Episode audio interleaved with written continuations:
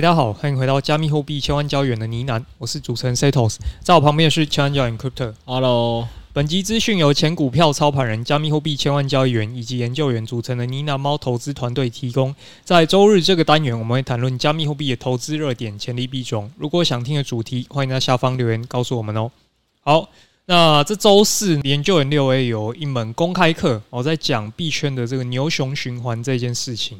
那主题就包含说牛熊循环有什么样的观察指标，那以及我们依据现况，诶、我们可以在投资上做哪一些调整？那因为这个内容非常丰富，有很多细节其实都还没有办法带到，所以我们今天就来帮大家延伸一下牛熊循环这个主题。到底我们要怎么样观察牛熊循环这件事情？我们在这个循环之中，目前走到哪一个阶段？这样子。好啊，还有一个吧，就是我相信看这种标题跟主题人最好奇有一定是那件事嘛。嗯、加密货币产业真的会有牛熊周期吗？嗯，那如果有的话啊，就算真的有，是否也像乡野传闻的一样，哎，四年就一个循环？因为过去三次都这样嘛。对，就是我们今天来讨论这件事情。有人信，有人不信啊。那我们讲一下说为什么要观察周期循环这件事情？原因是币圈的波动性真的有点太大了。比股票市场还要大蛮多的，所以股票市场很多人可以透过定期定额大盘去降低它的这个波动度，那对人性上来讲也比较能够耐受得住。但是在币圈，即便是比特币哦，买完都有可能下跌八十 percent，只要你运气不好的话。所以其他小币呢，更有可能是在熊市之间你会拿到归零的。所以如果我们能够比较好去判断周期这件事情的话，可以降低我们在高点梭哈。然后惨赔的几率，你为什么要高点说话？哎，怎么没有想过这个问题呢？我们都是事后才知道它是高点的。好的，所以我们也只能够提升自己的生还几率嘛。那或者是我们希望在牛市来临之前，提前找到这个风口要来了。那但判别这件事情其实真的超不容易的。我们很多时候都只能够刻舟求剑，那方法也都数十种。有人会看均线，有人会看矿工，啊，有人会看什么链上交易哦。那反正我们今天就来聊一下几种比较经典的一些方法了。哦，对啊，因为就像刚才 Sales 讲了，就是。Web Two 的话波动没那么大嘛，那其实也很多人喜欢用的，就是用定期定额就可以降低判断错周期，或者直接选择躺平不择时的工具。但实际上我们在上周的 Podcast EP 一百四十五集牛熊皆可用的比特币加以太币的底仓配置策略那一集啊，我们也分享了就是蛮多流派，就是说这各种不同流派的抄底的方法，也可以去降低这个抄底错误的几率啦。所以听众也是可以记得去听，就这两个要搭配。上一集比较多的是流派跟工具，即使你今天我听完我们这一集之后，你还是做错。了这个周期的判断，起码这个生还几率会高一些，好不好？嗯、所以那一集主要的重点是这个。那我们这集就是把重点放在，好，我们到底就来讨论这个周期是否能判断。对，那要讲到周期这件事，我们就要先定义那什么是牛嘛？因为要先把牛市定义出来，我们才知道一个周期大概有多长。那我们这边定义的牛市就是比特币它的市值去创新高。像最近一次可能就是六万九嘛，所以下一次牛市可能它就要突破六万九，我们才会把它称作牛市。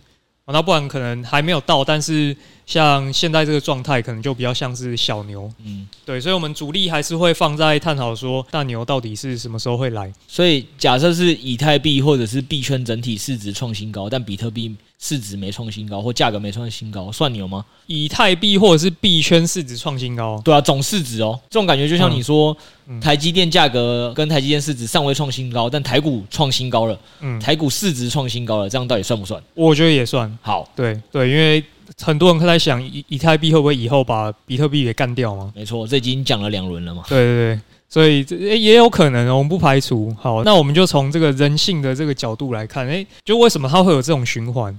哦，那从人性角度来看的话，它可能会像投资里面常有有人会提到一个叫做钟摆理论嘛，意思是说，诶，投资人的情绪它会在超级恐惧跟超级贪婪之间去摆荡，它处在中性的时间其实是相对少的，大部分的人都会就是往 FOMO 的路上越来越 formal，越来越 formal，越来越 formal，然后突然就诶摆回去。就钟摆的一端到了极点的时候，然后它再摆回去，哎，越来越恐惧，越来越恐惧，到了一个极端恐惧的情形，所以就形成一个循环的状态嘛。那我们如果要具体把它拆分的话呢，其实现在就有点像是哎，无人问津到半信半疑的这种感觉啊，就是各种币圈的黑天鹅出现了之后呢，诶，大家开始出金，开始串逃，那币圈逐渐的无人问津了。那到最近有反弹了嘛？诶，大家开始进入这个半信半疑的阶段，部分的资金呢开始流入比特币跟以太币啊。我们可以看到最近小币呢可能被洗得乱七八糟，但是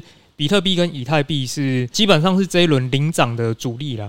对，等这件事情开始慢慢流入比特币、以太币之后呢，拉升、拉升、拉升，怀疑中上涨。诶，接下来可能就有些人跟着把这个资金丢进来，增量资金就进来，然后呢，再接着把比特币、以太币给推升上去。那推升上去之后呢，通常就会开始换山寨币在开 party。因为这边要讲两个啦，因为我觉得有一个原因是。嗯，像刚才讲，币价开始比较疯狂拉升，尤其是比特币、以太币，要么一个是它涨幅特别剧烈，要么就是准备攻新高的时候，对，这时候连外部媒体都会帮你报道出圈。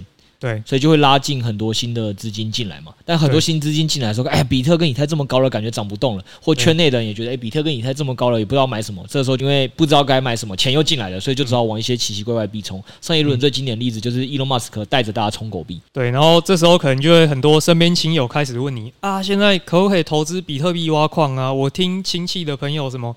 投资矿场赚了多少钱？对啊，年化八十趴很扯诶，一个月赚十万诶，都跟我说这个不需要上班了这样。对，走到这个阶段，差不多就开始这个疯狂了，就是什么币，尤其山寨币会开始乱涨一通。然后涨到这里的时候呢，开始大家就会开始疯狂开杠杆嘛，因为你发现，诶，我原本买现货只能赚一倍，我开杠杆可以赚二十倍，白痴才不开杠杆啊！然后各种的杠杆产品就会又开始出现。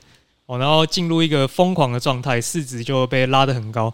但是这个杠杆开到极限的时候呢，就会开始出现很多问题嘛。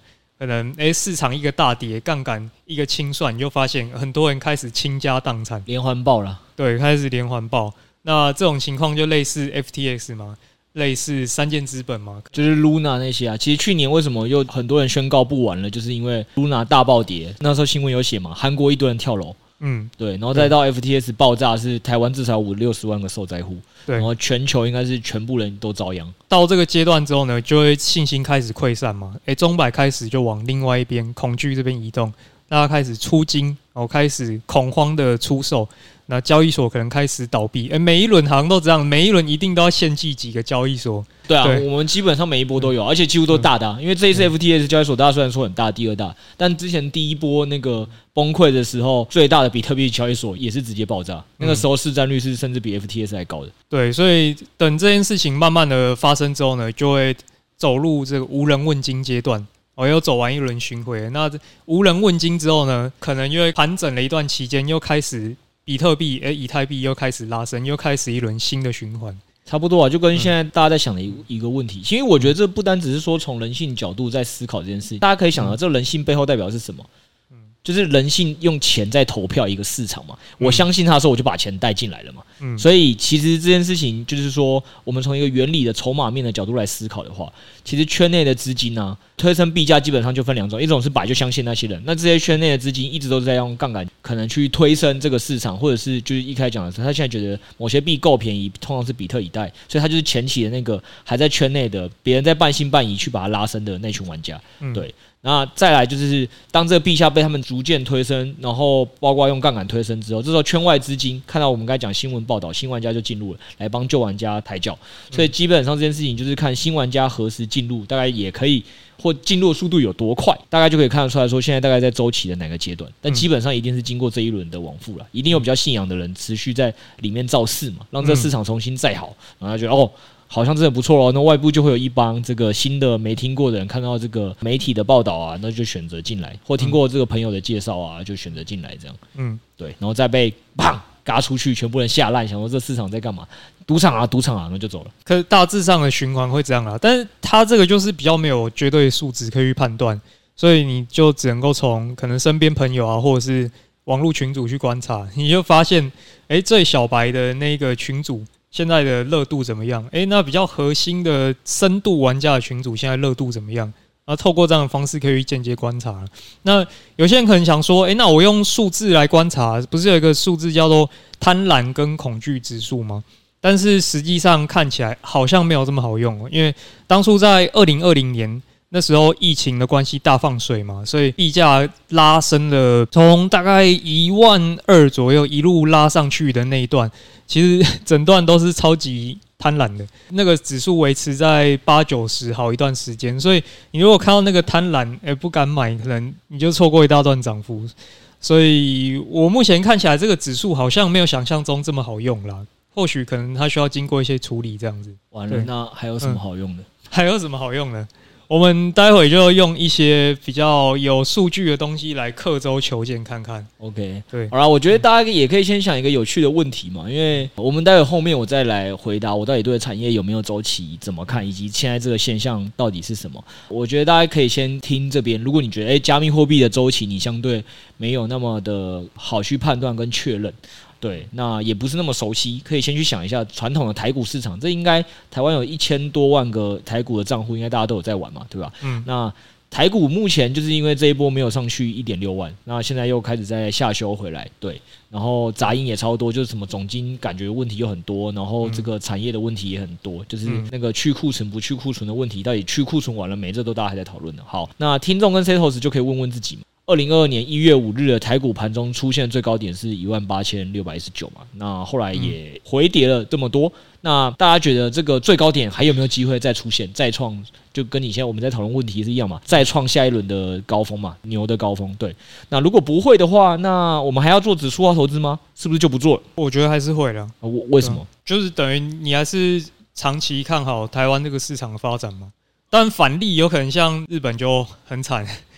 就是一去不回来，所以你选择继续做指数化投资，是因为你选择相信这个市场，对台湾的这个市场，觉得台湾市场跟日本不一样，它是有基本面的，它是会好转的。对我还是主观觉得台湾，我觉得还是会长期来讲还是会成长啊。OK，对，那那你看嘛，这就是有趣的部分喽。所以因为你是台湾人。对台湾精神，所以你相信这个台湾市场会成长。所以即使目前市场杂音还很多，大环境跟产业感觉都还有蛮多利空该去除的，但你就是那个圈内可能还是会在那边定期定额做指数化投资，然后把这个市场慢慢接上去的人，对不对？对。当接到一定量的时候，这时候我们再突然搭配个新闻，什么啊，这个电子产业大好，库存全部去完，缺货。的一个新闻放出，然后再加上圈外资金，这媒体开始报道嘛，外资开始哦一一窝蜂的涌入买台股啊，台积电上七百啊，上八百啊，那这个时候是不是各种外资就涌进来，又把这个圈内资金跟产业往上推一轮新高了？是不是跟我们刚才讲的那个趋势很像？然后这趋势要怎么结束呢？又是这个哎，电子产业又要去库存了，这个台积电又下杀到这个九妹都被套牢了，这样是不是大家哎不要再买了，不要再买了，这个离场。这个时候你应该身边已经很多人。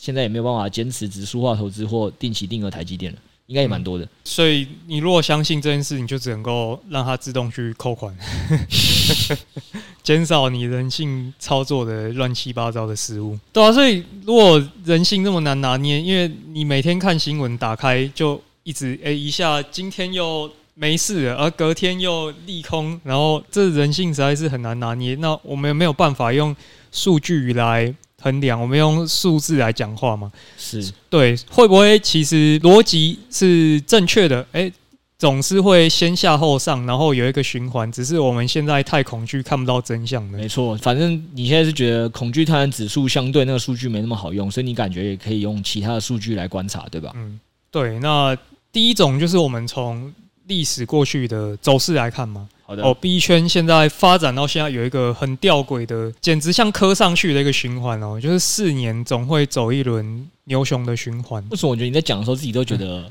嗯，就是觉得这是个玄学，你自己都不是那么相信，但它又一直在发生的那种感觉。对，它就是一直在发生。那那我们从这个历史来看哦，目前近三轮啊牛市的高点，分别就是发生在二零一三年、二零一七年，还有二零二一年的年尾。刚好呢，都是加四年。那四年这个时间点一到呢，就开始诶、欸、往下修正，进入下一个熊市。而且我觉得酷的点还不是隔四年而已，对，它几乎是真的。这三轮是发生在几乎同一个月份附近，可能第一轮是十一月底，第二轮是十二月初，算上旬吧，算中上旬。第三轮是在十一月初，也是上旬。对对，就是都落在十一二月份这个月份，可能前后最多落差不到二十天。对。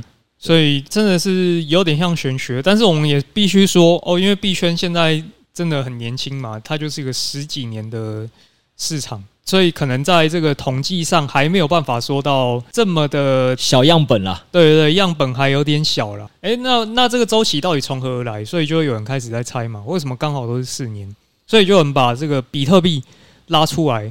比特币为什么会主导这个市场呢？因为它市占率很高嘛，从以前大概九成到现在市占率还是有四成多。哦，那比特币的一个特性就是它的发行总量有上限的嘛，两千一百万颗。那另外它有写一个规则，就是每四年它产量会减半一次。从一开始呢，它每一个区块能够挖到五十颗比特币，然后四年之后呢，就会减半，剩二十五颗。在四年之后呢，剩十二点五颗。所以它这个挖矿的效率会四年递减一次。那所以我们把这个递减的时间点跟这个币价图叠在一起看的时候，就会发现说，哎，每一次牛市的顶点通常都会发生在减半后一年到一年半之间发生。所所以减半那个 timing 的前后啊，通常就是牛市的一个起涨点。那我们如果照这个规律去推算的话呢，下一轮可能就在二零二五年的年末左右会发生，就是下一轮的高点了。那就请问您自己讲完这个减半周期以及这个很神的四年一个循环连续发生三次之后，那会跟您刚刚台股市场的判断一样吗？现在继续定期定额，给它定期定额下去，相信它会再回来。老实说，这个是目前币圈过去可能用了好几年的一个论述嘛。哦。但我自己也是有点抱持半迟疑的态度，是对。那因为你不得不说，过去像二零二一年这一轮的牛市，它很明显就是大放水嘛，大放水有一些资金又外溢，然后进来到这个圈子里面来，是。所以我觉得真的有可能是刚好搭到这个放水的论述，然后主力也顺手的推他一把。哦，那下一次有没有办法？哎，下次搞不好四年又刚好时间一到，他又开枪，又再涨一次。但是有没有办法这么的刚好呢？我没有这么笃定哦，没有这么笃定。对，好，总之就是，其实你自己也觉得这个逻辑，嗯。就是有点空洞。我说支撑它涨上去的逻辑，如果只用减半周期，你觉得有点空洞了。对。然后四年一循环，因为刚好就是小样本嘛，所以然后刚好感觉这些小样本每次又可以达到各种随便找个，一定会找到一个理由可以搭配解释的啦。嗯。就你刚才讲的，二零二一年就有一个大放水嘛。其实二零一六、二零一七有人说是什么跟欧债危机什么都有相关。对对，反正就是基本上每一轮好像都有一些讲法，主力又刚好你觉得可能又刚好做线做在那个时候，也有人说嘛，因为之前市值很小嘛，就是以前是市值小嘛，所以比较好拉。现在已经市值大到比特以太已经比。很多大家在投资的美股那个标普五百指数都大非常多了，对，所以理论上未来主力应该没办法这么好去划线，对对吧？所以基于以上这些，你相对不会像台股一样这么敢相信去做定期定额。对对，相对嘛，相对嘛，好险你是这样讲。我就想说，这真的其实坊间蛮多人在讲这个四年一周期，真的就只讲这两个。一个说，哎，比特币在减半啊，真的四年就发生一次啊，然后在那边画线，就像你刚才讲的，就可以画出三条很漂亮的线。哎，真的哎，是十一月底、十二月初，就是每次的这个牛末就会发生哎，四年一次，好刚好又搭上这个。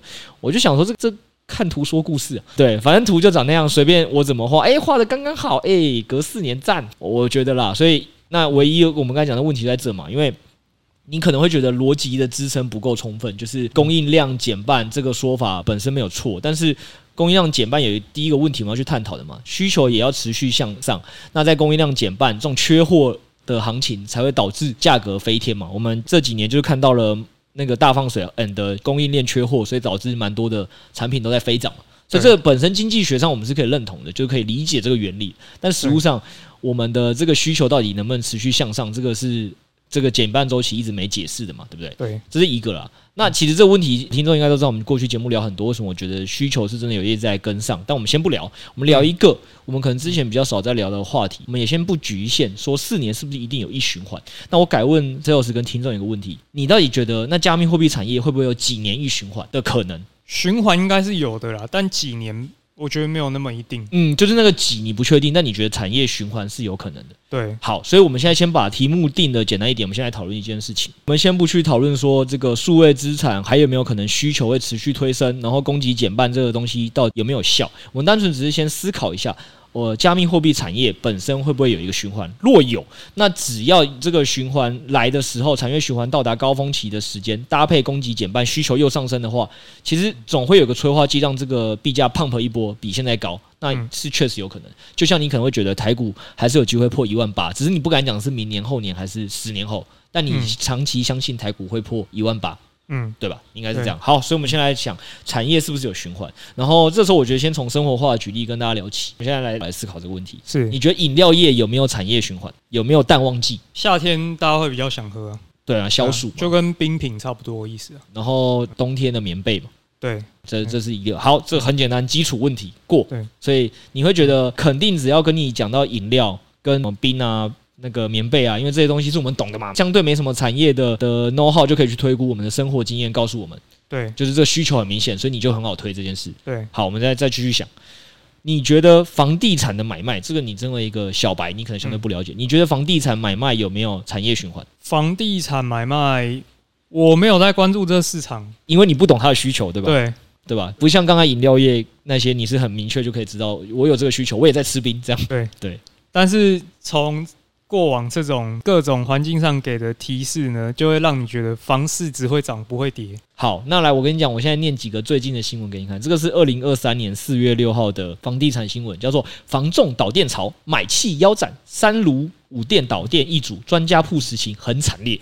对，我跟你讲，因为你可能比较少关注房地产，所以你不知道。但就我最近有在买房嘛，所以我就是。哎，讲的好像我在投资多少钱一样，没有没有，我觉得我也有在看房，对，我也有在这个关注房地产市场，所以我就会发现，其实这个房地产业者已经已经悲观很久了。对，就已经讲了说啊，这个市场真的很惨啊，这个成交交易量栋数还是史上前几低的啊。你去看他们标题就长这样，说这二零二三年第一季的这个房地产交易量数是这史上前几低的，听起来够悲惨，对吧？然后就加上什么同业都在倒店的新闻也开始推出。我来跟你讲，这是二零二三年的新闻。二零一八年十月二十三号有一个类似的新闻，城像小七一样多，房仲业再掀倒闭潮，三年收七百家。五年前哦。嗯，五年前就有一个类似的新闻哦。那反正那个新闻大概内容就是说，反正房市就是不景气啊。其实台湾房仲店数过去是跟 Seven 一样密集的，最多年的时候，二零一五年的时候，呃，就说以过去内政部的资料显示啊，二零一五年的时候，房仲业者是至少有五千家的。那时候可能真的跟 Seven 差不多。不过到了那个二零一八年，他们这新闻报道的时候，第三季已经只剩下四千两百多家，也就是说已经有七百家房仲倒闭，然后已经来到新低点。因为房仲业者就说嘛，因为这个营业成本很高啊，即使像他们连台中啊连锁品牌业者。的各种费用加起来至少要二三十万元。如果这个业绩进不来，小于这个速度，我们就再烧钱，那当然会倒。对，那其实那时候房市他们已经觉得稍有起色，但是因为这个自住客的偏好的价格还是比较低的，比较低，也喜欢砍他们这个房仲业的服务费嘛，所以导致还是很多产业 hold 不住。没有，我要讲这个只是跟大家讲一个概念。虽然可能房地产业听众相对可能接触比较少，但是也可以从很多过去的新闻，不能只看老一辈长期说房市在上涨。其实你现在找找房仲倒闭潮。你就可以看到，二零二三年有这种报道，二零一八年有这种报道，二零一五年、二零一六年也有这种报道，这种报道超多，就每几年就会来一次。同业也都非常的悲观，就他们自己都觉得自己这个产业没有未来了。他们那时候另外一个关键数据也在讲，房市景气未回温，每一季全台买卖成交栋数现在是六点五万到七万栋，相比于之前二零一四年的七到八万栋，直接给它打个八折或九折，对，明显萎缩不少。所以需求在降嘛，难怪房仲店数会一路下跌，感觉没有未来。好，这是房地产业，这个还可能大家相对还贴身一点哦，只是可能我们年纪听众比较轻，没有概念。我再问你下一个问题，嗯、你觉得电子零组件这个行业或资通信这个行业，电子立国嘛，科技立国嘛，台湾就是这个嘛？对，占台湾出口比重接近六十趴的这个行业，你觉得它有没有产业循环？呃，应该是有，对，不然。台股那前几大的这些专门在做代工的公司，不会每天在那边涨涨跌跌的吗？没错，这个是引述财经 M 平方的这个指数，它写的是说，从这个出口额的年增率可以观察，全球电子循环大概是三四年就循环一次。嗯，对，我其实大概知道，就坊间有一个传传统的几个逻辑啊，就跟这个加密货币的减半周期、比特币减半周期去分析，为什么电子产业也三四年一个循环？嗯，对，其实理由很多。那先不管，我们不分析那么细的东西，所以你也会发现。连电子产业也是三四年循环一次，对，哦，包括苹果供应链也有淡旺季啊。其实你们应该就是听众多多少少有在跟苹果发布会的，应该也知道原因是什么，因为就是苹果发布会发布在什么时候，他就要提前去找供应链做产品嘛，嗯，对吧？所以这些东西都是有它的背后逻辑导致的。好，那我们讲了这么多，其实还有半导体、汽车、航空、时空、化学、钢铁、造船，前几年都很夯的，其实都是很典型的这个产业循环，很明显的。我们不知道是几年，但是我们明确就是可以得知，其实几乎各个产业几乎都会有产业循环。对对，好，那我今天跟大家举了这么多产业，只想跟大家分享一件事情。其实各产业是真的都有景区循环的，然后各产业其实也都可以搜寻到很多裁员、倒闭、无薪假的新闻，每过几年就会浮上头条。但是就像刚才我帮大家故意设计的一个范例，他可以知道饮料业的产业循环，但他就讲不出，比如说房地产业的或者是电子业的产业循环。那原因其实我觉得只有一个啦，就是我们不懂其他产业嘛，我们不懂这个产业它的需求的变化到底是怎么改变的，供给变化是怎么改变的。但是像简单的这个比特币四年一减半，我们说得出来，所以我们就打这个当做一个加密货币产业变化的一个因子。然后这个饮料业的消暑啊，或者是现在天气很冷，我不想喝饮料啊，这个我们了解，所以我们就讲得出来。对，那你讲不出来的东西，不代表它在这个世界不是事实。你没有感受的东西，在这个世界不代表不是事实。为什么你一直在笑？没有，我只想要。还是我应该要去投资什么胖老爹？吃炸鸡应该没有景气循环了吧？哎、欸，你要不要去搜寻一下胖老爹的新闻啊？怎么说？最近很多倒闭潮。哦，因为胖老爹也有景气循环，就对了。对对对对 OK。你看，又是一个你不懂的吧？看来人们也会有比较想吃炸鸡跟不想吃炸鸡的时候。好了，反正我觉得这个重点只是要跟大家强调一件事啊。其实你只要不在那个产业的时候，你可能就会对那个产业没有这么了解那个世界全貌，然后你就会觉得，哎、欸，那个产业的刻板印象，你可能觉得过得不错啊。你去跟长隆的聊天，就哎、欸，你永远只会记得他新闻报他年终领多少的年份，然后亲戚在那边说，哇，你今年很有钱啊，请客请客。他过去可能八年十年很缺钱的时候，你在那边不相往来，不认这个亲戚都有可能，你懂吗？哦、所以现在去应征的可能都变接盘侠。我只能。说产业的循环肯定是有的。那我觉得产业的人员在这个过程中，就是平常那几年特别惨的时候，你也会觉得，哎，这间公司是不是没有未来了？你会失望，你会想要离职。那我觉得这本来就是合理的常态。那其实 Sales 你也可以想一下，为什么我刚才随便念了这么多行业，我们其实都相对不了解它的产业的周期。但其实你去问他们，他们那个行业的人，他们可能是可以跟你讲出产业周期的变化的原因的哦。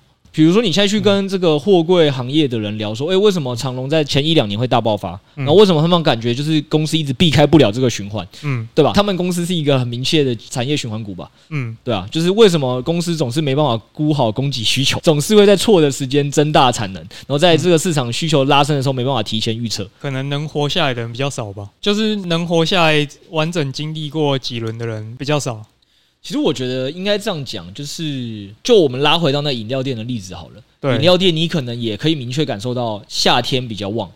对对，但不代表饮料店的品牌内的产业竞争力没有一些产业在死，饮料店倒店的家数非常的多，很多品牌很快就死了，只是你没有感受到。嗯、对，所以应该是这样讲，产业的周期呢，老实说，我觉得应该很多的人只要看得够久，应该都有办法略讲出一二。就包括虽然我可能讲不出来电子产业到底是三四年一个循环，还是五六年一个循环，但你大概知道可以，你把论据抓宽，就是电子产业应该三到六年应该要走完一个循环，我只不知道是什么时候。嗯，所以对于那些产业的从业人员，他大概也只能这样跟跟你讲哦，就是我们。家这个固定产业的某些变因，就在几年之内会产生一个循环，但公司也没这么准啊，怎么知道这一次是发生在哪一年？所以他可能会常常是在产业走到很悲观、很悲观，感觉这次跟以前不一样，感觉没有未来的时候，公司开始缩减机器设备的投入啊，缩减人力啊，导供给就迅速的下滑。然后但需求的拉升很长，是瞬间的，供给端要再重新跟上，需要重新投入这些资本设备，重新需要下单等，然后这个招聘人回来，所以产业的供给端是很常跟不上。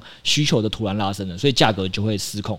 波动度越大的产业，失控的就越厉害。嗯，对，所以这就是为什么加密货币的产业呢？老实说，当它需求重新拉升的时候，那因为供应链又会固定给它自己减半，就会导致加密货币的这个产业其实价格 pump 的速度特别的快。我觉得这可能是大家没有想过的一个问题。然后，我觉得大家也可以自己回头想想啦，自身对很多产业为什么都不了解。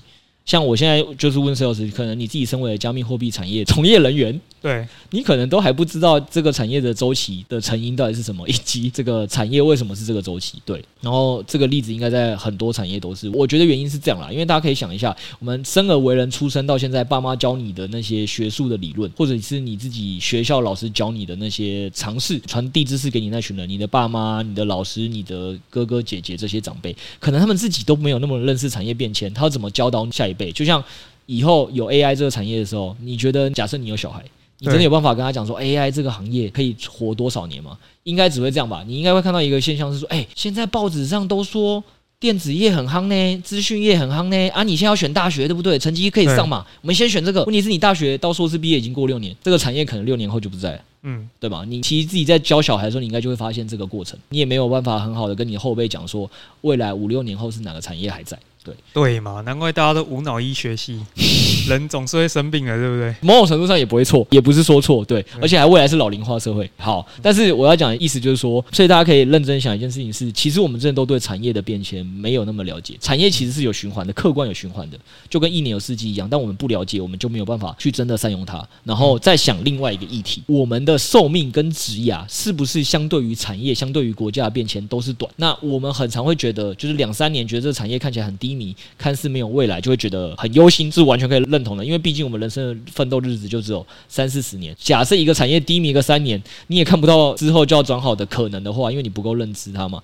那想说，哎，我这样三年这样浪费，哦，我人生有几个这样的三年，你肯定是会很崩溃的。所以我觉得很多时候我们会对这些东西会迷茫、会失望，有一个很大原因。我觉得不论投资哦，还是自己产业都是一样，就是因为我们自己没有办法这么去抓住产业跟大自然的规律。然后我们的人心是不可控的。那我们拉一个尺度差异最大给听众听。很长我们就是会听到说什么啊，某个政府的交通建设又跳票啦，什么这个从化区又规划失败啦，鬼城啊鬼城啊，一跳票就是五年跟十年。但是其实大家可以也去反而想一个问题，那是因为对你来讲，这五到十年的跳票与否，就对你的通勤。对于你的这个日常的生活，感觉是一个真的很长的 delay。但你可以以现在站在政府的角度思考，发展一个地方的周期，可能是以数十年到数百年去慢慢的盖房子啊，引导厂商招商引资啊，那这个发包施工啊，很多东西不是他能这么说我要做好就做好的。所以很多时候他所谓的 delay 三五年，那是以他的这个数十年、数百年去发展一个城市的尺度来讲，可能换算成我们个人，他就只是 delay 了一季到一年。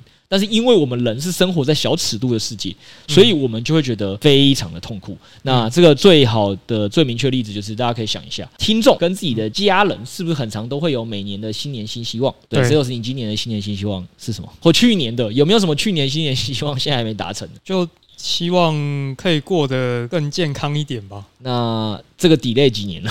哦，数不清了。对，那我我跟你讲，这就是这种，就是大家可以想一下，你只要回归到你自身，其实你的很多的人生重要变革，你也是几年在 delay 的。那回归到我刚才讲的产业的那个供给要拉回来的，跟上需求的角度，包括这个国家去发展的角度，都不是他想你连一个人都管不好，你自己本人的健康都管不好，他管理的是整个产业的健康跟整个国家的健康。其实这样本来就是一个。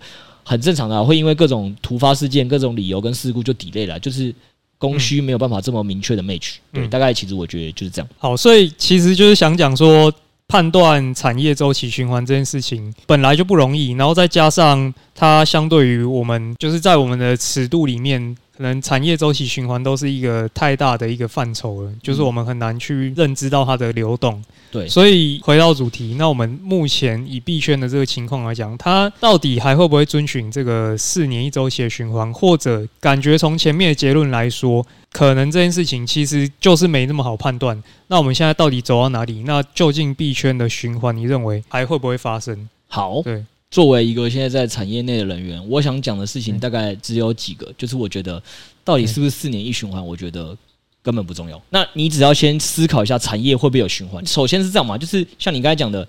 啊，我要定期定额的前提也要是台股还要持续向上啊，不管它是几年，它总要向上嘛，所以我就可以相信嘛。啊，如果现在是日本，你可能就会怕嘛。你现在如果是日本人，你说，哎，我们国家还有未来吗？还是我去定期定额美股好了，对吧？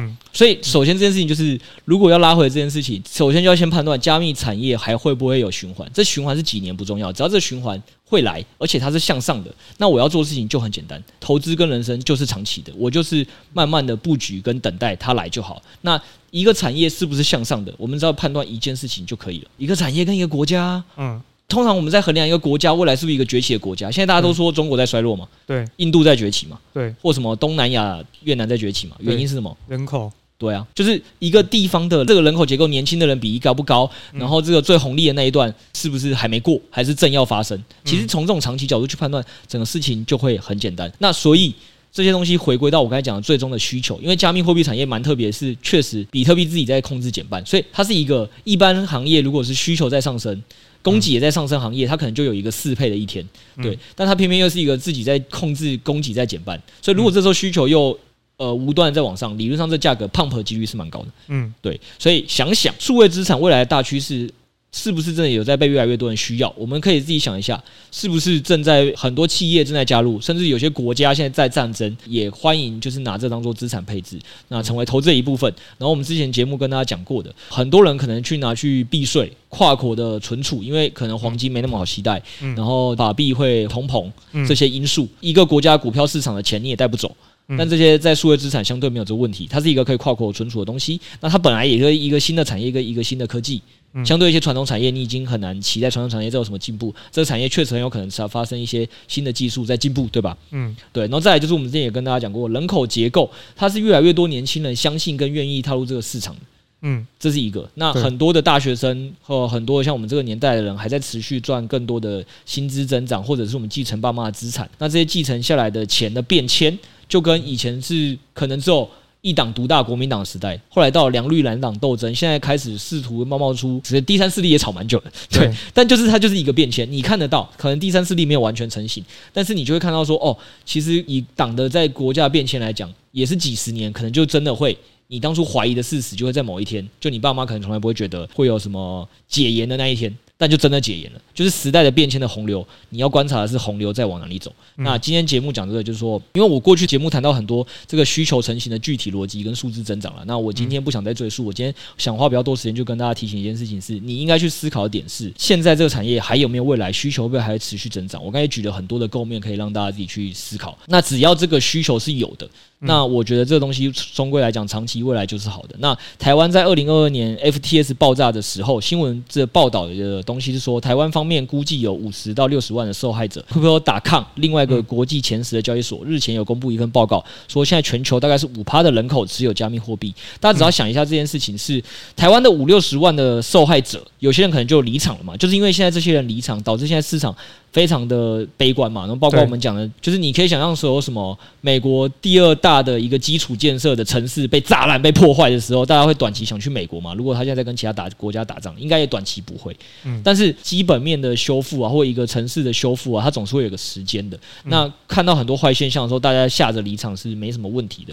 但我们只要看到越来越多的趋势是企业啊、国家啊、很多年轻的族群啊加入持有这个加密货币的行业啊，短期这些 FTS 事件暴雷，国际。总金跟金融市场整个都不好嘛，所以现在也不是只有加密货币在烂，应该是全球的市场大部分的金融市场都在烂。那这些情况都是导致现在确实需求在冷却。就像我们一年如果有四季的话，我觉得这里就像是加密货币的冬季一样，万物确实正在冬眠或死亡，正在向外流出。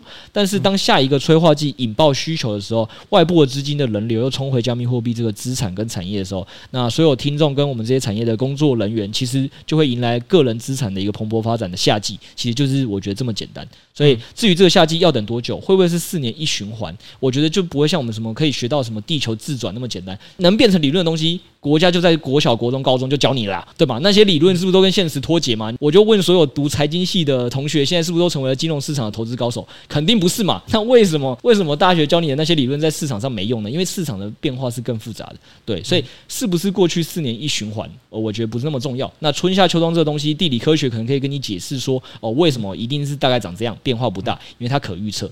那我觉得产业是复杂的，我们没有必要去预设立场。但是我觉得大家可以自己想一下，台湾。过去只有五六十万的参与者，那未来有没有一天会再增加五六十万？一百万、两百万到这里的一倍以上，那股票圈有一千两百万的投资的人，他们会有多少人愿意留到这个市场？我不知道会多久，但是我相信不论多久，总之他是会翻一倍以上的投资人员加入的。那只要有这么一件事情，就是我可以留在这个产业继续投资跟从业的一个理由。对，那至于听众听完这集后，也可以问问自己，就是同一个问题啊，就是你会不会是跟 Setos 一样，就会不会加密货币就是下一个日本？就这个产业已经没有未来了，很危险。那如果你确实自己不相信，那人就是用自己的资金跟我们的脚去投票。当我们随着自己在长大的过程，然后去了解这世界的真理，修补跟自己认知的落差，然后去想说，哦，这个地方跟我想的不一样。只要想的不一样，你就是选择离开啊。你如果认同这个地方未来会越来越好。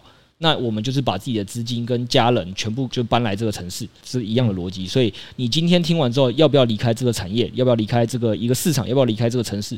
我觉得可以大家自己下判断。那我不会觉得它是一定要四年一循环这么的简单的一个问题。我觉得它只是把一个问题故意的简单化，去把一些复杂的因子故意讲出一些简单的东西。对，但它其实背后是有很多的成因去影响它的供需的。简单化，大家才会有共识去追涨嘛。对啊，就等下一次真的涨起来的时候，哇，又要四年了，睡了。没错，但其实我觉得，就是我刚才跟大家分享的嘛，就是你只要想的是长期，就上一次 Podcast 也讲的、啊，你你没有办法预测短期会涨不涨，你觉得那是赌博，但是你觉得长期定期定额台股胜率就会拉高嘛？嗯，这是一样的，所以我只问自己，加密货币产业长期以过去的历史告诉我，它成型的这些需求未来还会再增长，我觉得会，所以我就选择继续留在这边。嗯，对，那大家可以自己做个判断。好，如果你你在这个时间点呢？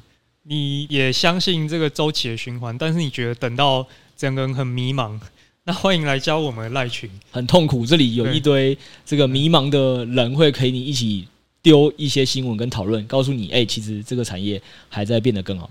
嗯，对，好不好？欢迎加入我们赖群，或多听我们 Podcast 啊。起码都到现在了，我们还是持续在输出我们的正向的观念，就跟传教士一样。OK，那我们今天就聊到这边啦。对啊，欢迎大家进来我们赖群，拜拜，拜拜。好，最后跟大家分享一个 BG 的活动哦。五月三号之前，只要你用呢喃猫的邀请链接注册 Bget，就可以获得十 U 合约体验金空投。那是十 U 就随便你操作，赢了算你的，输了也没有损失。那注册之后呢，五月六号就会统一发放。现在就从下方资讯栏注册来领取这个空投吧。